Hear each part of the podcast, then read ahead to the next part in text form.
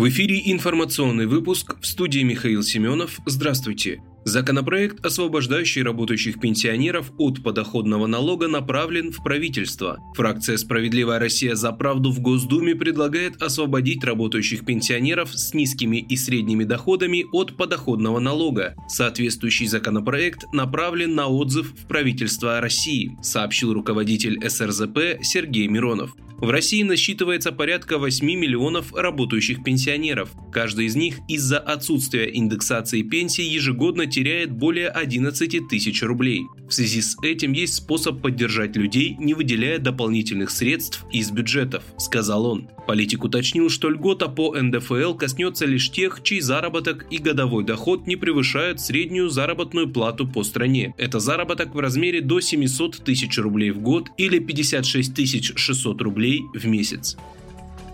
Зерновая сделка приобретает рискованный характер, заявили в Кремле. Зерновая сделка вряд ли может существовать без участия России. Есть вопросы к безопасности в Черном море, заявил пресс-секретарь президента Дмитрий Песков. По его словам, Киев своими действиями привел к срыву соглашений и подорвал атмосферу доверия и гарантированной безопасности. Песков подчеркнул, что Москва продолжает контакты с Анкарой и ООН по дипломатической линии. Накануне совместный координационный центр уведомил российскую сторону, что представители Турции, Украины и ООН согласовали на 31 октября план движения 14 судов. Как сообщил источник, принятые без участия России решения ни к чему не обязывают Москву.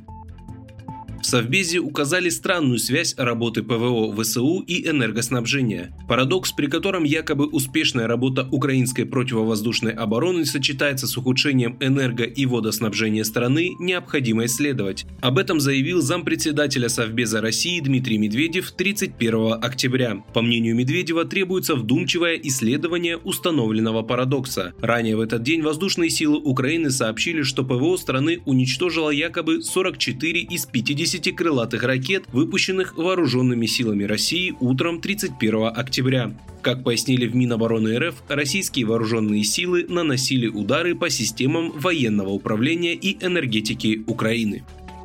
И последняя новость одной строкой. В России подготовка и вручение повесток в рамках частичной мобилизации прекращаются, сообщили в Минобороны России. Вы слушали информационный выпуск. Оставайтесь на справедливом радио.